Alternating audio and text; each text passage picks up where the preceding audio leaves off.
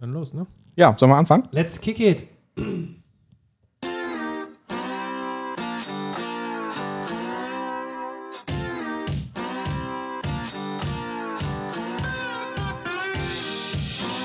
Halli, hallo, hallöchen. Ihr ratet bestimmt nicht, wer jetzt wieder hier ist. Nämlich wir sind es, die verrückte Dev Couch, wieder da für euch. Nach der langen, viel zu langen Pause. Hm, Links neben mir der Manuel Lewenk, rechts neben mir der Thomas, der Krause. Hallo. Ich, ich bin Oliver Vogel und wir sind froh. Ich wollte jetzt gerade einen schönen theatralischen Kommentar geben. Manuel, hat wieder alles, Manuel hat wieder alles verdorben, aber wir sind froh, wieder da zu sein, um euch glorreiche Erkenntnisse aus der .NET-Welt präsentieren zu dürfen. Ähm, wie schon gesagt, alles keine Anlageberatung, sondern äh, gemacht genau das Gegenteil von dem, was wir euch hier quasi Ja. gerade sagen. Das ist keine Rechtsberatung. Keine Rechtsberatung, keine Anlageberatung. Macht nicht das, was wir euch vorschlagen zu tun. Und wenn doch, dann seid ihr selber schuld. So, ähm, ja, lange nicht mehr hier gewesen. Wie, wie geht's euch denn? Sagt mal, mal ganz im Ernst. Ja, äh, frohes neues Jahr. Frohes, neues Danke, Jahr. frohes Neues. Mir geht's äh, gut. Ja, kann, kann mich nicht beschweren. Ja, genau. Wir haben uns ja so ein bisschen durch die verschiedenen Corona-Quarantänephasen äh, äh, durchgeschlängelt und weil wir das ja immer in Präsenz vor Ort aufnehmen, war das jetzt ein bisschen schwierig. Und dann Sehr war ja schwierig. noch eurer Streit. Darf ich das erzählen mit dem Streit? Ähm, ich weiß nicht, ob unsere Zuhörer das wirklich wissen möchten. Nee? Na doch, ich glaube schon. Ein bisschen Komm, Gossip komm sein. erzähl. Also, es war ja so. Oliver und Thomas gehen zusammen zu dem gleichen, äh, wie nennt sich das, wo auch der Bart gemacht wird und nicht nur Haare? Bar Barbier? Barbier. Barbier, genau, ja. Und dann saßt ihr beiden ja nebeneinander und dann kam halt der Barbier und sagte dann irgendwie äh, ähm, zum, zum Oliver, ähm, möchten Sie noch Rasierwasser? Und der Oliver ähm, sagt, nee, um Gottes Willen gehen Sie weg damit, wenn ich, wenn meine Frau das, meine Freundin das riecht, dann denkt die, ich wäre im Puff gewesen. Und daraufhin hatte ja dann der, darf ich das sagen? Der Thomas hatte dann gesagt, ja, bei mir können Sie das ruhig machen, weil meine Freundin weiß nicht, wie es im Puff riecht. ja. Und daran hatte sich das ja dann entzürnt. Ja. Ja. Das war, ein, war eine schwieriger, schwierige Phase, aber dann habe ich mir irgendwann gedacht, so, ja gut, irgendwie hat Thomas ja schon recht. Das müssen wir rausschneiden, glaube ich, Thomas. Aber mal ganz Aber, im äh, Ernst, mal ganz im Ernst, hat uns überhaupt irgendjemand vermisst? Hat eigentlich jemand nach uns gefragt? Ja. Wer denn? Also ähm, ich habe über die Weihnachtszeit gab es so verschiedene äh, Kommentare unter den Podcast-Folgen www.devcouch.de, da kann man sich das schön anhören, ähm, wo äh, Leute geschrieben haben, dass sie sich das tatsächlich von der ersten Folge bis zur letzten Folge alles nochmal durchgehört haben und so. Ich mir auch dachte, oh Gott, die Armen. Die Idioten. Und dann auch teilweise echt sehr freudig kommentiert haben und dann konnte man immer sehen, wo die Leute gerade sind und so, weil die dann zu vielen Folgen auch mal einen Kommentar äh, hinterlassen haben. Und auf Twitter wurde auch gefragt, wie es denn so mit jetzt irgendwie mal mit neuen Folgen aussieht, so mit der Timeline. ja, dann freuen sich sicherlich die Leute, dass wir jetzt wieder hier sind. Allerdings, allerdings. Aber wir wollen heute ein bisschen kürzer machen, weil wir wollen ja noch ähm, hier die neue Oculus Quest 2 ausprobieren. Ja. Die es Sitze Weihnachten auch gab. wie auf heißen Kohlen. Außerdem, das Essen ist immer noch nicht da. Wir haben heute sehr spät angefangen. Ähm, also wir wollen zocken und äh, wir wollen vor allem auch was essen. Und es ist schon spät. Darum würde ich sagen, kommen wir, mal Da kommen wir langsam zum Schluss. Aber, aber fünf Minuten haben wir noch. genau. Äh, Das bringt uns zur Gelegenheit. Ich habe einen der zahlreichen Leserbriefe, ja, wir nennen es Leserbriefe, ähm, hier mal eingefügt. Hans hat uns geschrieben. Hallo Hans. Ich komme erst jetzt dazu, die ganzen Folgen der Corona-Pandemie nachzuhören. Bin zuletzt bei der hier gewesen. Ich weiß jetzt nicht mehr, unter welche Folge er das geschrieben hat. Wie immer eine tolle Folge, aber noch ein paar stimmt. Anmerkungen, Rückmeldungen habe ich auch. Mr. Übergenau 1. Ihr sagt, wenn ihr von Philips Huey redet, immer Huey. Das wird aber am Ende wie das Wort you ausgesprochen. Da muss ich widersprechen. Ich sage immer Philips U.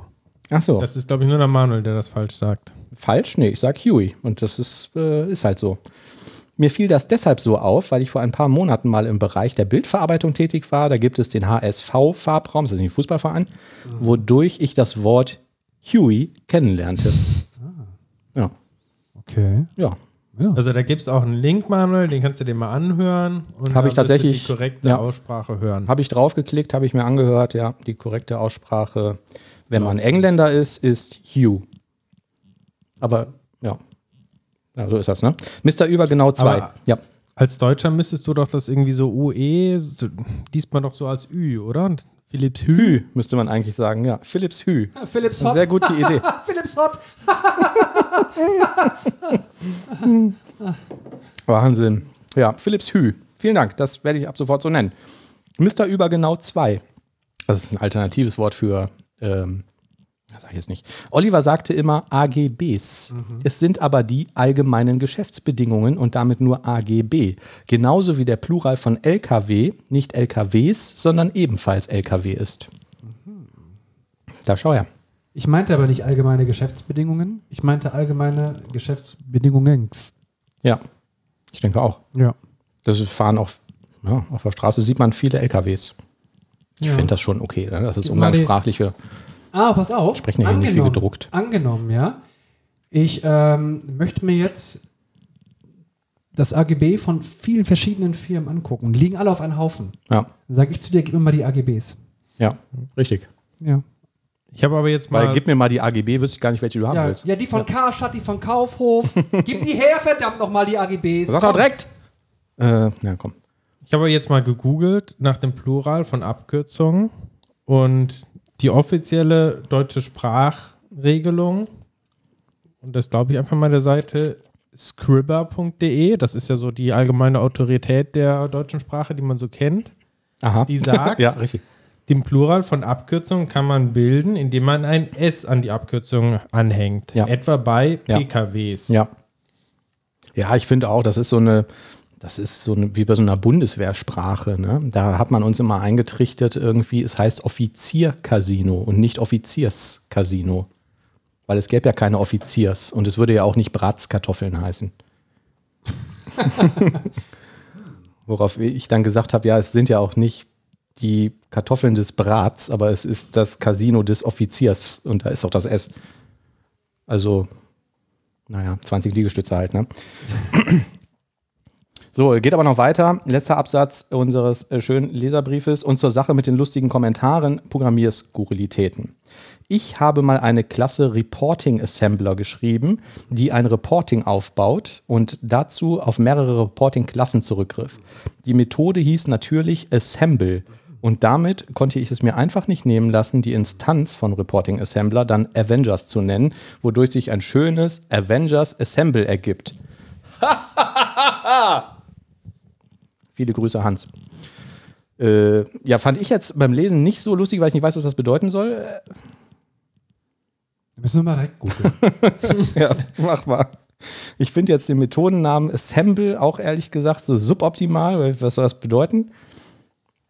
Und Reporting Assembler würde ich jetzt Assembler Programmiersprache irgendwie. Ne, ich finde das alles irgendwie. Avengers Assemble? Was bedeutet denn Avengers? Es gibt hier eine Serie, Marvels Avengers Assemble. Ist es damit? Ist das gemeint? Es gibt eine Serie, die heißt Ma- Avengers Assemble. Marvel, das sind doch diese, diese Comics, oder? Die, die gab es doch früher. Marvels Avengers Assemble. Marvel. Sehe ich hier gerade. Ist aber mit 6,9 bewertet. Nee, Das sind doch diese von Superman, oder? Marvel. Nein. Nein. Superman und so, das ist doch DC. D DC, Wa- Washington DC? Ja, so in etwa. Das ist, Klingelt, klingelt also gar nichts. Superman und Batman und so, das ist halt, äh, und, und, und Wonder Woman und alles, das ist halt DC. Und äh, Iron Man und ähm, Spider-Man und Ant-Man und so, das ist Marvel. Mhm. Ja. Mhm. Dieses Avengers? Avengers. Die Avengers sind halt Marvel. Avengers ist doch so ein berühmtes spanisches Schiff, oder? Die Avenger Boys. Avenger Ah, Voice. ich habe darauf gewartet, wer das sagt. Ja, nee, ist witzig. Übrigens wusstet ihr, dass man, ich habe auch jahrelang, also nicht nur AGBs falsch ausgesprochen, sondern auch ähm, in der Pommesbude, ne, habe ich mir sagen lassen müssen von meiner Freundin und von deren Tochter, dass ich es immer falsch bestellt habe und sie sich für mich schämen. Hm. Wenn ich hingehe in die Pommesbude und ich sage, ich möchte Pommes haben mit Soße Mayo, sage ich, immer so, hör mal, machen wir mal ein Pommessoße, mach mal Pommessoße Mayo. Ich hätte gerne Pommessoße Mayo. Ja. Dann bin ich korrigiert worden. Die haben gesagt so, nein, es heißt, ich hätte gerne eine Pommessoße Mayo. Moment, bist du korrigiert worden von dem Germanistikstudenten in der Pommesbude? Nein, Hm? von meiner Freundin und seiner, von meiner Freundin und seiner Tochter. von meiner Freundin und ihrer Tochter. Ja. Die haben gesagt, sie schämen sich dafür, dass ich gesagt hatte, ich hätte gerne Pommessoße Mayo. Ja. Und ich habe das mein Leben lang so gesagt. Und es heißt angeblich, ich hätte gerne eine Pommessoße Mayo. Wie sagt ihr das denn? Haben die das Warum im sagst Laden du- gesagt? Also haben die dem Verkäufer gesagt, Entschuldigung, wir schämen uns für ihn? Ich weiß nicht mehr genau, wie Weil der das nicht war. gewöhnt ist, dass da Leute reinkommen und sagen, hier, mach mal Pommes Mayo, mach mal, Ich weiß es nicht. Also mach mal zwei hinterher- Pilz für mich. Aber wer sagt denn Pommes, Soße, Mayo? Also sagst doch kenn Pommes mit Mayo, oder? Nee, ich sag, ich sag immer, ich kenn Pommessoße Mayo. Und jeder weiß auch, was damit gemeint ist. Zumindest hier bei uns im Ruhrpott. Ich weiß nicht, was man in Köln dazu sagt. Aber dann sagt man doch irgendwie so Pommes rot-weiß, aber ohne Ketchup. Pommes rot-weiß sagt man eigentlich nicht so. Ne? Ich mag Oder auch keinen kein Ketchup, deshalb ähm, nehme ich auch keinen Pommes rot-weiß. Ich würde dann sagen, eine Pommes mit Mayo, bitte. Verstehe ich aber nicht. Also dafür haben sich dann, dafür, äh, das hat dann Charme ausgelöst. Die haben mich aber, fertig aber gemacht was ist denn, wenn das jetzt fertig ist, dann ist es doch hier im Ruhrpott auch so üblich, äh, dass dann irgendwie gesagt wird, wer war die Pommes Richtig. zum Beispiel. Ne? Und dafür gab es dann keinen Charme oder so. Ne? Weiß ich nicht. Da Ja. hat, man mich, hat man mich fertig gemacht. Da wird drüber Auto. hinweggesehen. Ich habe übrigens gerade jetzt nochmal nachgeguckt. Also auch der Duden sagt, im Plural erhalten Abkürzungen meistens die Endung S und das explizit auch das Beispiel die LKWs. Na dann. Ja. Genau. Dann haben wir nichts falsch gemacht. Wir haben auch nichts richtig gemacht. Also eigentlich so. Und der Duden ist deskriptiv und nicht normativ. Das heißt, so wird es auch gesprochen. So sagt man es auf der Straße. Ich finde es in Ordnung. Man Genau, braucht da Alter. nicht. So. Komm. Das versteht man nämlich auch und im Gegensatz zu Avengers Assemble. Mann, Mann, Mann, Mann, Mann. Ähm, anderes Thema. Ich habe über die Weihnachtstage eine E-Mail bekommen von einem bekannten äh, Computerversandhändler, ähm, der mir gesagt hat, äh, ja, mein Kundenkonto weist irgendwie noch äh, 70 Euro Minus auf und ich soll jetzt mal irgendwie zackig die Kohle überweisen, sonst gibt es aber hier ordentlich Ärger mit Inkassoverfahren und so. Ähm, da habe ich mir die E-Mail irgendwie lange angeguckt und habe mir gedacht, hä? Habe mich in mein Kundenkonto eingeloggt und gesehen, ich habe im Jahr 2014 zum letzten Mal da was bestellt und dachte, das ist ja interessant. Dann habe ich mir die E-Mail wieder angeguckt und habe gedacht, das muss doch eine Phishing-E-Mail sein. Das kann doch nicht sein. Und dann habe ich da bei der Hotline angerufen und habe halt gefragt, äh, ähm, ob das eine Phishing-Mail ist. Die haben mich mit der Buchhaltung verbunden. Die Buchhaltung hat irgendwie im System äh, rumgewühlt und haben gesagt, nein, das ist richtig. Äh, kriegen da 70 Euro von Ihnen. Dann habe ich gefragt, ah ja, okay, cool. Ähm, wofür eigentlich? Also, oder können Sie mir die Rechnung zuschicken, damit ich das hier wenigstens irgendwie verbuchen kann? Dann sagt die, ja, einen Moment, wir rufen Sie zurück. Dann haben eine halbe Stunde später zurückgerufen und gesagt, nee, wäre doch falsch gewesen, wäre irgendwie falsch gebucht gewesen, nichts für ungut, tschö. so kann das passieren. Geschichten, die das Leben schreibt. Frage ich mich, ob dahinter vielleicht ein Geschäftsmodell steckt oder also wie man bei einem Online-Händler, da bucht ja keiner was manuell oder so, ne? Also wie kann man denn da was falsch buchen? Weißt du, ich, das ist doch ein, ein komplett automatisierter Prozess. Fand ich jetzt irgendwie komisch. Das ist wirklich komisch. Ja. Irgendein Software-Bug. Ja, wird so gewesen sein. Ja. Naja. Ähm. Ja, genau. Ja. Habt ihr habt sowas noch nicht erlebt? Also die Mahnungen, die ich bekomme, die sind meistens gerechtfertigt. Okay. Ähm, ich habe noch ein interessantes Thema und zwar ein Rider-Plugin. Kennt ihr Rider? Selbstverständlich. Benutzt du das, Thomas? Äh, nee, aber ich bin ähm, aktuell sehr, sehr unzufrieden mit dem Resharper in Visual Studio, der irgendwie ständig den Geist aufgibt und äh, immer wenn ich irgendwo hin navigieren will, dann steht nur noch irgendwie Thinking und es passiert nichts mehr und ich finde auch irgendwie keine Lösung für das Problem und Mhm. dann bin ich manchmal ein bisschen neidisch auf die Kollegen, die sagen, ja, hier Rider ist auch alles super und ReSharper integriert und funktioniert auch. Ja. Aber es, Es ist ein habe ich es nicht versucht. Es ist ein Träumchen. Ich bin da zu alt für. Es ist vor allen Dingen sau äh, schnell. Vielleicht kann ich das äh, Thema noch kurz ähm, vorneweg ziehen, bevor ich zu dem ähm, wahnsinnig unspektakulären Plugin komme. Ähm, über Weihnachten habe ich meinen Rechner aufgerüstet. Mir war das alles zu langsam so in dem Projekt, wo ich jetzt gerade arbeite. Und dann habe ich geguckt, was ist das Schnellste, was ich auf mein Mainboard stecken kann. Und das war so ein äh, ähm, äh, AMD Ryzen 559X, 16-Core CPU. Ähm, habe ich irgendwie noch viel, viel RAM dazu gesteckt.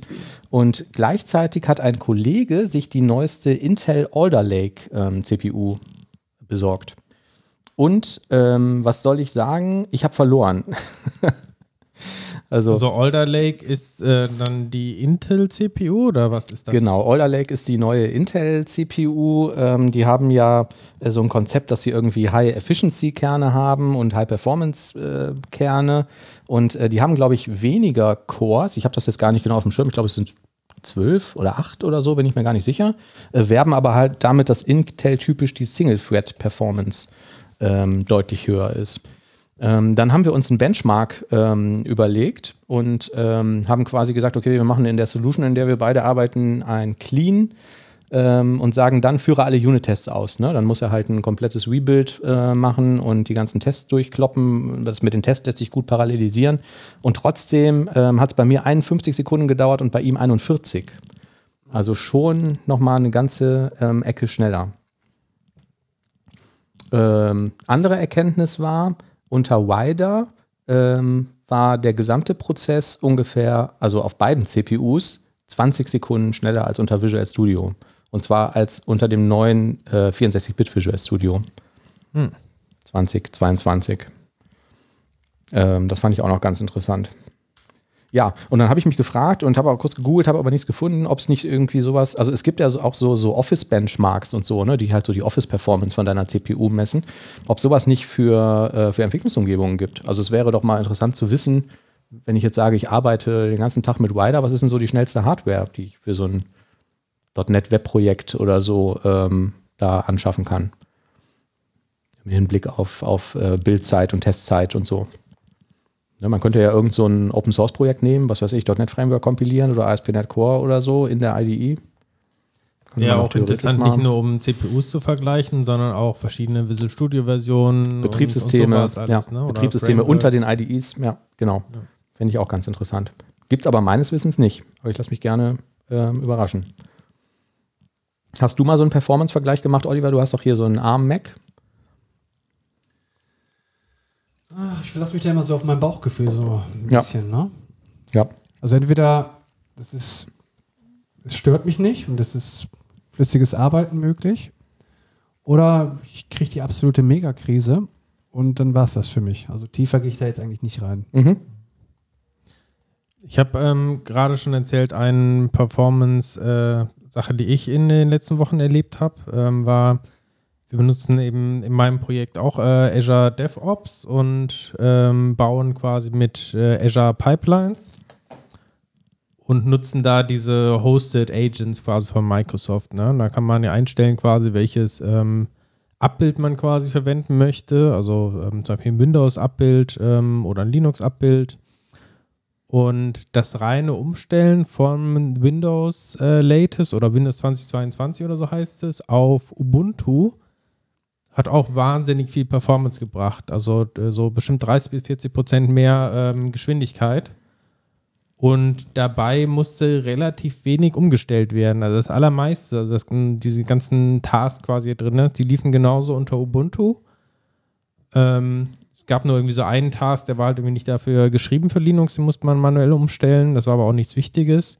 Mhm. Es, war, es war relativ wenig ähm, Aufwand und direkt halt ziemlich starker Geschwindigkeitszuwachs weiß jetzt aber auch nicht genau, ob ähm, einfach die Hardware dann intern bei Microsoft ja. eine andere ist. Das kann natürlich auch sein, ne? dass einfach Linux-Maschinen irgendwie stärkere Hardware haben. Ja, würde mich auch interessieren. Oder ob es irgendwie wirklich an dem Image selber liegt. Mhm. Aber wenn ihr auf ähm, Azure Pipelines quasi baut, dann ist das vielleicht ein Tipp, das mal auszuprobieren. Ja, ich habe tatsächlich auf dem neuen Rechner ähm, eine zweite SSD noch aufs Board geschraubt und habe mir darauf auch ein Ubuntu installiert, weil ich mir gedacht hätte, hm, kann man ja vielleicht auch mal irgendwie mitarbeiten. Ähm, aber ich bin da noch nicht zugekommen, das komplett einzurichten. Also das läuft ganz, ganz okay und nach so ein paar anfänglichen Schwierigkeiten mit dem Grafikkartentreiber und so läuft das auch ganz rund und auch irgendwie ähm, Wider gibt es ja auch da drauf. Aber ähm, ich habe jetzt noch nicht darauf kompiliert. Aber das ähm, würde, mich, äh, würde mich auch mal interessieren, wie viel da das Betriebssystem nochmal ausmacht. Ich kann es mir fast, ja, ich meine, ja, warum sollte das deutlich schneller sein, ne? Weil die besseres Memory Management haben oder so, aber ich glaube, es ist wahrscheinlich nicht so, oder?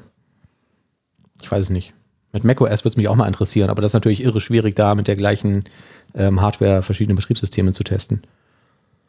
Ich würde vorschlagen, probier es aus und berichte uns auf jeden Fall das nächste Mal. Ja, das mit Ubuntu werde ich auf jeden Fall ausprobieren, genau, sobald ich mal Zeit habe, das irgendwie komplett einzurichten. Also ähm, ich gehe dann immer hin und installiere irgendwie Tool für Tool, alles, was man so irgendwie braucht. So. Und mittlerweile gibt es ja wirklich auch fast alles. Und ähm, genau, das, was es nicht gibt, kann man ja im Browser laufen lassen, auch irgendwie, wenn man Microsoft Office braucht oder so. Das funktioniert ja mittlerweile auch ganz, ganz smart im Browser. Ich bin gespannt. So, wir waren aber abgebogen bei, äh, dem, bei dem IDE-Plugin. Äh, das ist gar nicht so spektakulär. Das heißt Grazie. Ähm, ist ein Plugin von JetBrains und es ist einfach ein, ähm, ja, ein Syntax-Checking-Plugin. Also der, äh, Quatsch, äh, kein Syntax-Checking, sondern, äh, wie sagt man? Also Spelling, äh, also der prüft halt, ob, die, ob der Text, den du da einträgst, ob der grammatikalisch und syntaktisch korrekt ist. Der würde die, dann eine Rechtschreibprüfung. Der würde dann die LKW zu die LKWs oder so korrigieren. Richtig, genau. Ja. Das würde der dann machen, ja. Mhm. Ganz genau so. Oder die nützlich. AGBs oder so. Sehr nützliche Erweiterung. Äh, genau, das gab es ja vorher auch schon. Es gab irgendwie so Typo oder so, ähm, hieß, glaube ich, eine Erweiterung dafür. Das Schöne hier ist halt, dass das mit Markup auch funktioniert. Also wenn man irgendwie Dokumente fürs Wiki schreibt, hat, kann man das irgendwie in der IDE machen, hat dann direkt die Syntax-Checking und das funktioniert aber auch in den Programmiersprachen. Ähm, ja, und die haben das halt ganz nett dargestellt. Ne? Der zeigt dann in so einem Popover, was da falsch ist und wie du es korrigieren kannst und so. Es funktioniert mit vielen Programmiersprachen und äh, mit äh, Markup. Und ja, kostenloses kleines Plugin fand ich ganz nett. Ich habe für äh, Markdown, allerdings in Visual Studio Code, ich weiß nicht, ob diese Plugins, gehen die nicht auch bei Rider oder so? War da mal was? Die von weiß Code meines Wissens nicht. Okay. Die Roslyn-Extensions und so, die funktionieren natürlich alle. Mhm. Da benutze ich äh, ein Plugin für Grammarly. Grammarly kennt ihr bestimmt irgendwie auch aus ja. der Werbung. Ich kriege da, werde da ständig irgendwie zugespammt. Ja, die haben ein großes Werbebudget, glaube ich. Genau, ja. Aber die sind tatsächlich für so auch, ja, speziell halt Grammatik sind die, finde ich, ziemlich gut. Auf jeden Fall, um mein äh, schlechtes Englisch zu, zu korrigieren. Mhm. Und da finde ich die ganz praktisch für, für Markdown. Ja. Selbst wenn man da nur die kostenlose Variante hat. Mich hatte die Werbung auch tatsächlich überzeugt. Ich habe es aber ähm, trotzdem nicht benutzt. also so richtig hat das Werbebudget dann irgendwie nichts gebracht ähm, wo wir gerade beim Thema Markdown waren, äh, Mermaid-Diagramme, benutzt ihr das? Was sind Mermaid-Diagramme? Äh, Mer ich benutze es. Ja, cool. Äh, Mermaid ähm, ist so eine äh, Markdown-Syntax. Also ähm, wenn man zum Beispiel ein Azure ähm, DevOps benutzt, dann kann man das auch in dem Wiki da drin äh, standardmäßig benutzen. Ähm, da gibt es, glaube ich, sogar irgendwie einen Button für, wo man irgendwie sagt Insert Mermaid. Und ähm, der kann einem dann ähm, Diagramme visualisieren. Also, äh, was weiß ich, irgendwie ein Klassendiagramm oder ein Flowchart oder Sequenzdiagramme oder so. Ähm, schreibt man halt mit so einer speziellen Mermaid-eigenen Syntax und der macht einen dann eine schöne Grafik daraus. das ist natürlich ganz praktisch, wenn man sowas im Wiki hat. Ohne dass man da immer Copy und Paste Images reinmachen muss oder so. Weil man dann halt wirklich diesen Markdown-Text für das Diagramm da drin hat. Mhm. Und ist das auch so visuell? Also versucht man den Markdown quasi so Kästchen irgendwie zu bilden und der macht dann daraus ein Diagramm? Oder ist das eher so, du schreibst irgendwie die Abhängigkeiten hin und der generiert dann automatisch daraus was? Mm, also ich habe es jetzt ähm, verwendet und da kommen wir schon zu einer Anschränkung, um äh, Statusdiagramme zu machen, also State Diagrams. Und ähm, da ist es tatsächlich so, du schreibst halt irgendwie so ein Keyword, State Diagram, nach so einem Mermaid-Keyword und dann schreibst du eine Liste von allen Stati, die du hast und schreibst dann irgendwie, äh, was weiß ich, von äh, an, du hast einen Status, der heißt Bestellung eingegangen und du hast eine Bestellung verarbeitet, dann würdest du halt wirklich als Text hinschreiben, Bestellung eingegangen und dann so Minus, Minus, Spitze, Klammer zu, also so ein Pfeil äh, auf den nächsten State und das visualisiert er dir dann so, wie du das eintippst. Ähm, ist eigentlich ganz praktisch, aber wie schon gesagt, der Haken da dran ist, Mermaid ist halt so eine JavaScript-Library, kann man sich dann auch auf eigene Webseiten basteln, wenn man möchte. Die können auch ER-Diagramme und so, aber in ähm, Azure DevOps werden nur zwei oder drei Typen supported. Und ich glaube, das sind Klassendiagramme, Sequenzdiagramme und Flowcharts. Und ähm, die ganzen anderen Sachen, die es da gibt, werden nicht supported. Ja, brauchst du doch nicht. Ja, ich habe jetzt halt gerade, hätte gerade ein State-Diagramm gebraucht. und leider das. Ja gut, State Diagram wäre vielleicht ganz nützlich. Ja, Aber Genau. alles andere ist doch nur angeben. Ja, aber was ich dann halt gemacht habe, ist, ähm, also in dem Azure DevOps Wiki funktioniert so, man tippt das halt so ein und äh, man kriegt dann erst das aktualisierte Diagramm angezeigt, nachdem man auf den Button klickt. Da steht dann Load Diagram. Und dann rendert der das halt. Und weil mir das so ein bisschen zu umständlich war und ich auch diese Syntax nicht kannte, habe ich mir so einen Online-Editor gesucht. Gibt so eine Webseite, ne, Mermaid Online-Editor eingeben. Äh, da kann man das einfach so runtertippen und der aktualisiert das immer schön und so. Und dann war ich halt irgendwann fertig und dachte, cool, Jetzt mache ich ähm, Steuerung C und kopiere das ins Wiki, Steuerung V und der sagt mir dann, dieser Diagrammtyp wird nicht unterstützt. ich dachte, ja, schön. Und das heißt, ich habe das dann am Ende, habe ich mein State-Diagramm irgendwie auf, ich weiß es nicht, irgendein Klassendiagramm umgebaut, was halt auch irgendwie Kästchen und Pfeile kann und so. Ähm, ja. Aber ähm, es gibt ein, ähm, so ein, ähm, wie heißen die? Microsoft Connect, äh, glaube ich, ne? wo man irgendwie so Feature-Requests stellen kann oder Bugs melden kann und so. Da gibt es ein Ticket dafür, das hat auch ziemlich viele Upvotes schon, ähm, doch irgendwie das volle Feature-Set zu supporten. Aber praktisch ist das auf jeden Fall schon. Ne? Also, ähm, Ja, du brauchst halt, genau. also ich, ich hasse das immer, wenn ich so Sequenzdiagramme machen muss, so von, von Hand quasi, ähm, dass du dann ach, die einzelnen Striche ziehen musst und dann machst du die Ausrichtung, dann muss das irgendwie passen und so. Und diese ähm, Bibliothek macht das einfach für dich. Ja, und wie machst du Das sonst? Einfach schreiben ne? und deklarieren und dann gut. Das wird gerendert und sieht schon irgendwie ganz gut aus. Ja, genau. Und wie machst du es sonst? Ne? Du hast halt irgendeine, irgendeine spezielle Software vielleicht, vielleicht, was weiß ich, irgendwie Miro-Board oder Concept-Boards oder was gibt es auf Visio oder so. Und dann machst du vielleicht, weiß ich nicht, einen Link, dann hat der eine kein, keine Lizenz dafür. Der, oder du pastest ein Bild rein, dann ist die Frage, wo ist die originale Datei, wie kann ich das verändern und so. Ne? Und das finde ich eigentlich eine ganz gute Sache. Fände aber noch schöner, wenn es komplett unterstützt werden würde. Ich habe mal eine andere Frage. Mhm. Nehmen wir eigentlich gerade auf? Ist nicht irgendwie dieser Button, müsste der nicht irgendwie rot sein, dieser Rec-Button? Der ist so. Scheiße. Nein! Nein! Nee, dieser Button ähm, auf diesem ähm, Gerät hier ist. die Knöpfe sind super. Ähm, der ist dafür da, wenn du auf die SD-Karte auf dem Gerät aufnehmen möchtest. Okay. Das machen wir in dem Fall nicht. Wir haben einen Laptop daran. Mit Ultraschall 5. Haha. So, das Essen ist immer noch nicht da.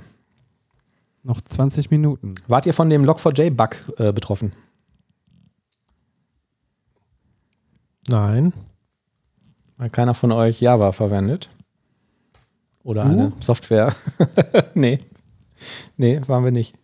Aber ähm, ich habe ähm, zumindest so ein bisschen irgendwie äh, nachgelesen, was da eigentlich das Problem ist. Das war natürlich auch echt ein, äh, ein Knüller Schnitzer, den die da äh, drin hatten. Ne? Ja, vor allem, die haben irgendwie vier, fünf Mal nachgebessert und irgendwie war der Bug dann aber immer wieder doch noch drin oder so, ne? Ja, genau, ja, ja, ja. Die haben das erst über eine Konfigurationsdatei äh, ähm, gelöst, glaube ich. Ne? Das habe ich jetzt im Detail, wie die das gefixt haben, nicht mehr verfolgt. Ähm, aber spannend war halt, ich glaube, es funktionierte ja so, dass ein Konsument, also so ein Logging-Target, äh, konnte quasi sagen, ich habe hier aber noch ein JavaScript, um das umzuformatieren und konnte das dem Sender, ähm, also das wurde dann auf der sendenden Seite ausgeführt. Das ist natürlich auch schon irgendwie äh, so eine spektakuläre Idee, so, ne? Also ich sage hier, ich empfange deine, deine Log-Files und hier hast du ein JavaScript, was du bitte ausführst, bevor du mir die Log-Files sendest. Also das war halt dafür gedacht, um das irgendwie anzureichern und umzuformatieren und so. Aber äh, darüber konnte dann man wohl auch sehr einfach rausfinden, ähm, ob das äh, ähm, System halt davon betroffen war, das sendende System. Indem man da einfach mal irgendwie so ein, so ein JavaScript rübergeschoben hat. Was für eine komplizierte Scheiße. Ja, und was für eine merkwürdige Idee, ne? Also nicht zu sagen, so schickt mir alles, ich formatiere mir das irgendwie zurecht, wie ich es haben will. Ja, ich weiß auch nicht. Also, und das war ja auch schon relativ lange da drin, ne? Also, dass, dass die das so, äh, ähm, ich weiß, es ist ja früher immer so ein Argument gewesen, dass man hat, ja, ist ja nicht Open Source oder kannst du ja nicht nachgucken und so, ne? Aber jetzt mal im Ernst, so diese ganzen Logging-Libraries, auch die, die wir verwenden, was weiß ich hier, Log4net oder so, habt ihr euch da schon mal den Source Code angesehen? Das ist ja Open Source, braucht man ja irgendwie nicht, ne? Ja. Es hat gerade geklingelt, Thomas ist über die Couch gefallen und macht jetzt einen lustigen Regentanz. Ich habe ihn am Beinchen gestellt. Ah, okay. Nein, das habe ich ja. natürlich nicht. Ja, um dieses Thema noch kurz zu Ende zu bringen, ähm, äh, spektakulär war dann auch, wie äh, einige Unternehmen ähm, damit umgegangen sind. Link gibt es bei uns in den Show Notes. Ähm, es gab irgendwie äh, mal mindestens ein Unternehmen, ähm, das wurde jetzt nicht namentlich genannt, aber es ist wohl so eine USA Fortune 500 Firma, die den Maintainer ähm, angeschrieben hat ähm, von äh, ähm, Log4j und ähm, ähm, quasi äh, ähm, gesagt hat äh, im Jahr, äh, wir erwarten, dass sie diese Mail innerhalb von 24 Stunden äh, beantworten, weil sie stellen uns ja äh, Software zur Verfügung und äh, füllen Sie mal hier diese Checkliste aus, was es für Sicherheitsvorfälle in Ihrem Unternehmen gab und so weiter. ähm, Sonst wollen wir unser Geld zurück. Genau, ja. Und ähm, der, der Typ hat dann irgendwie dem Unternehmen geantwortet und sagte äh, quasi, ja, würde er total gerne beantworten, äh, wenn Sie mit mir einen Supportvertrag abschließen. Worauf dann die Firma wieder zurückfragte, wollen Sie damit sagen, dass wir kein Kunde Ihrer Organisation sind? So, nach dem Motto, wir benutzen doch Ihre Software, dann sind wir doch Kunde. Automatisch, oder? Jetzt kümmern Sie sich mal. Ja. Ja. Ja, so weit ist es gekommen. So, wie kommen wir jetzt von Log4j zu NPM? Ist ja auch eine Abkürzung. Ist auch eine Abkürzung, richtig. Wahrscheinlich sprechen wir das wieder falsch aus, Hans, oder? N NPM. Npm. Ist Hans nicht auch irgendwie ein Plural von Han? Ich weiß nicht. Han Solo? Mehrere sind dann Hans Solo? Hans Solo, richtig, ja. Wir könnten auch irgendwie eine Brücke mit Sicherheitslücken schlagen oder so, ne?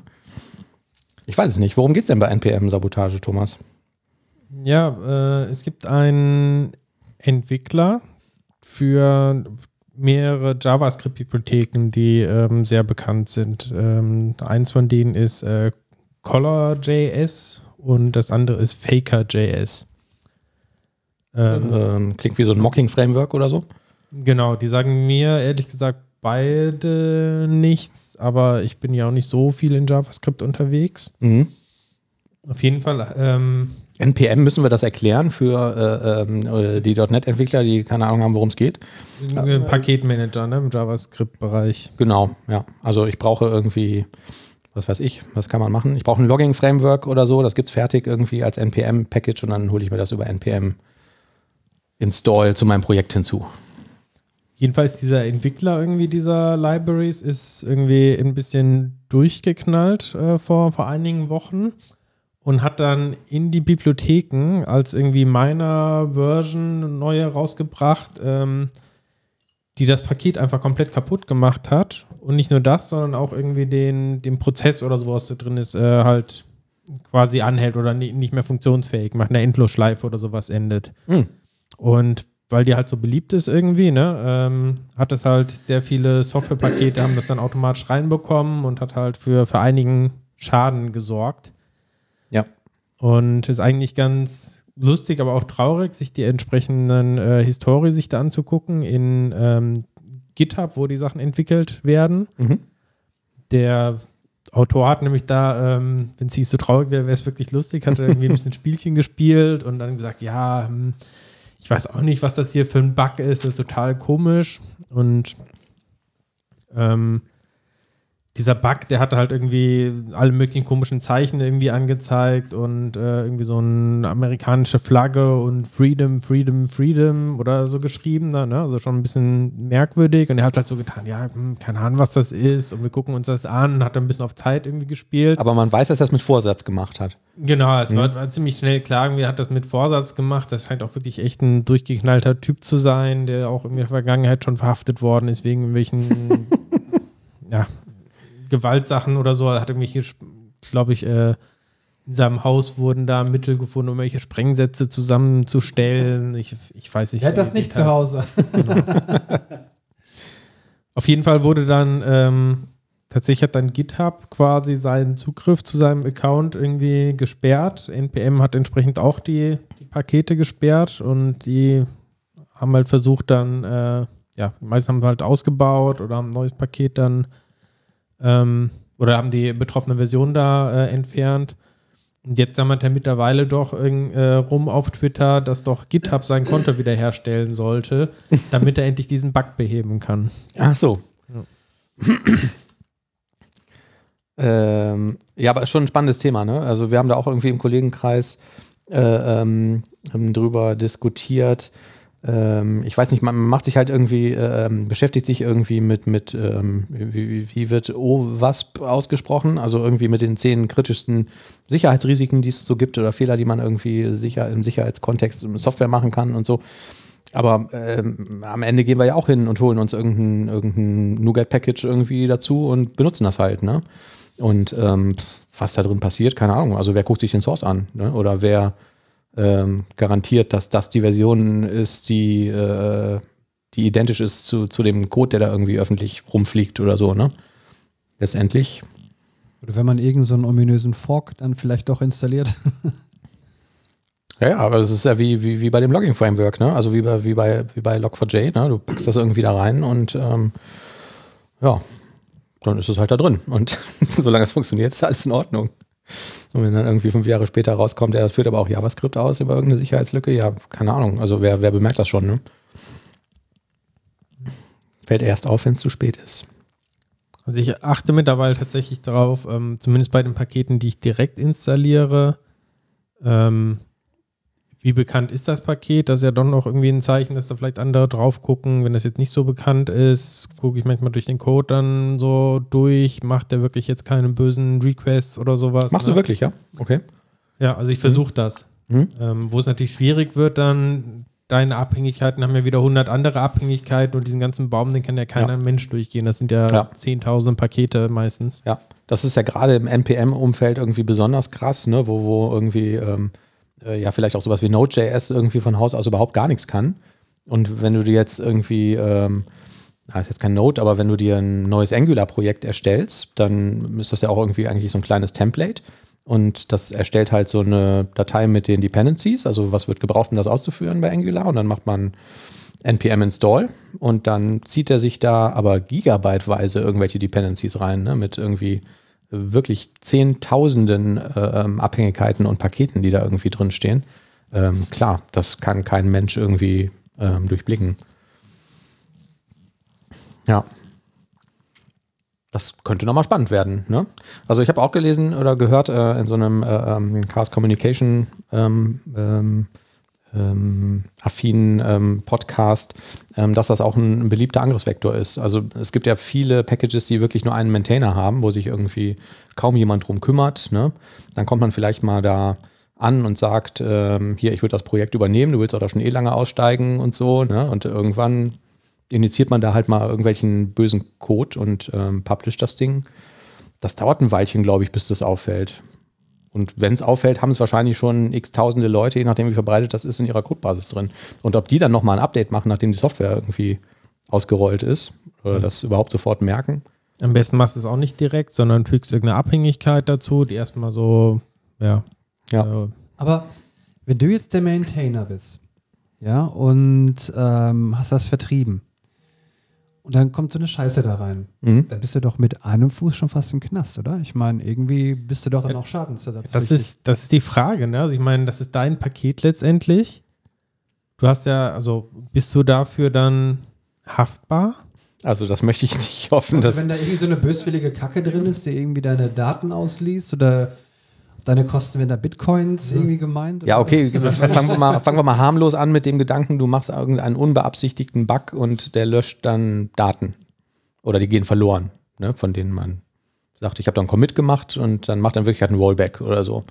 Weil man irgendwas blöd programmiert hat. So könnte ja mal passieren. Da kann ja eigentlich nicht sein, dass ich dann haftbar dafür bin, oder? Nicht. Aber wenn da jetzt irgendwie so ein bösartiger Code drin ist, ne, mhm. der irgendwie dein, äh, der dazu gedacht ist, vorsätzlich irgendwie, was weiß ich, deine, dein Rechenzentrum lahmzulegen. Ich glaube, dann ist das schon ein Problem. Ja, gut, das, da kannst du ja Vorsatz unterstellen. Ne? Ja. Ja. Davon rede ich also. ja, aber dann finde den Typen mal. Also ich muss mich ja nicht ausweisen, wenn ich irgendein GitHub-Repo aufmache oder so. Ne? Oder ähm, ich habe mal gehört, ich weiß nicht, wie es mittlerweile ist, bei ähm, LibreOffice oder OpenOffice ähm, gibt es irgendwie, ich glaube, ähm, also damals waren es irgendwie so um die 20 regelmäßige Kontributoren, die das Ding irgendwie weiterentwickeln. Und die hatten lange Zeit Probleme, dass für viele Komponenten wohl gar keine Entwickler irgendwie da waren, die das weitergepflegt haben.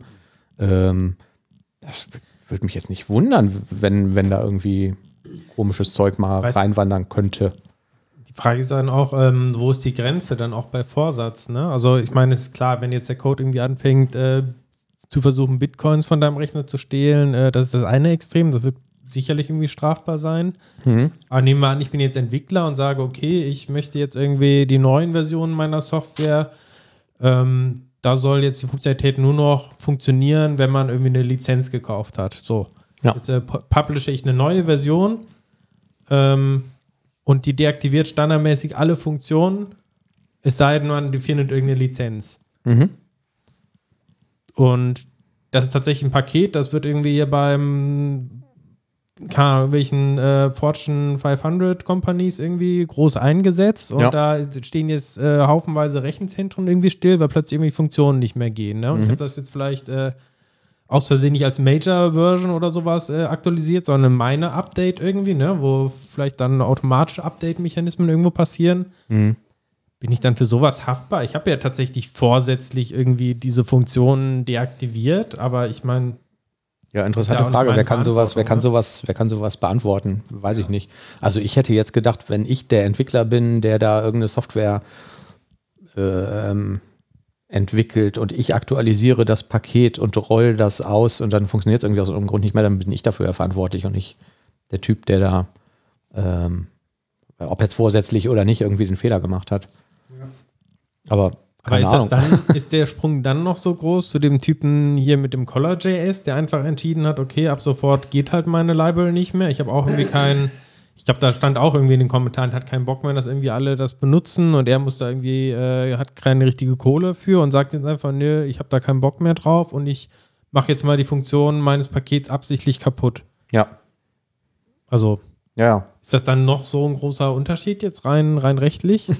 Keine Ahnung. Ich überlege auch gerade, wer sowas beantworten kann. Ne? Also ich weiß nicht, ob es im deutschen Umfeld viele äh, ähm, Rechtsanwälte oder irgendwie rechtlich geschulte Berater zumindest gibt, die sowas beantworten könnten. Den könnte man denn mal anrufen und fragen. Jetzt nur spontan? Ja, ruf mal irgendwann an. ich weiß es nicht, keine Ahnung. Also ist wahrscheinlich gar nicht so, so einfach äh, ähm, zu beurteilen. Ne? Und welcher, welcher Gerichtsbarkeit unterliegt das dann, wenn ich irgendwie, ähm, keine Ahnung, in, in Südafrika irgendwo in irgendeinem Keller sitze oder so? Kann man mich dann aus Deutschland verklagen, weil ich eine Library ähm, sabotiert habe oder kaputt gemacht habe? Ich weiß es nicht, keine Ahnung. Spannende Frage. Kriegen wir heute nicht mehr geklärt. Ja. Dann beenden wir das jetzt hier, Ja, richtig, richtig. denken in richtig. Ruhe drüber nach. Ja, genau. Haben wir noch Themen? Wollen wir noch irgendwas ähm, Spannendes erzählen, Olli? Spannendes. Ja. Ja. Spannendes gibt es ja immer zu erzählen. Ja. Ja. Ein Schwank aus deiner Jugend. Ach, Ich glaube, ich habe schon alles hier so breit getreten. Ja, also Ja. spontan. Du könntest dich bei mir- nochmal entschuldigen wegen der Barbiersache. Niemals. Niemals. Das werde ich auch bis zur nächsten Folge nicht getan haben. Ja, dann hoffen wir, dass wir ab jetzt wieder regelmäßiger da sind. ja, Ja, wir arbeiten dran. wir arbeiten daran. Ach, nächstes Mal kann ich übrigens nicht. Ach ja, da hast du Urlaub, ne? Zum Glück! Zum Glück! Naja. Tschüsschen. Tschüss.